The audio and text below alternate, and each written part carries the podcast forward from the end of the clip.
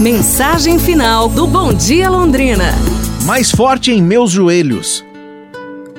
Depois de colocar os cinco filhos e todos os nossos pertences na carroça, meu pai ajudou minha mãe a subir no carabal, um búfalo d'água, e nos levou de volta para o seu compromisso da igreja, cerca de cinco quilômetros do outro lado do rio.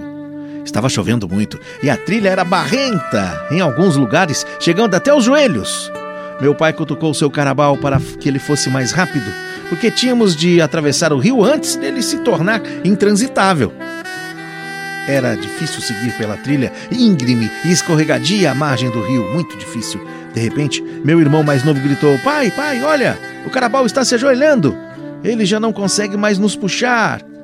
Papai olhou para nós na carroça e disse: Não se preocupe, filho. O carabal, ele fica mais forte quando se ajoelha. Eu fiquei ali observando o carabal se esforçando na trilha escorregadia, um passo de cada vez.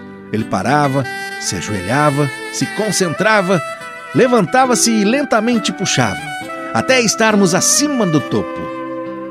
A força do carabal vinha de se ajoelhar, exatamente como o papai havia dito.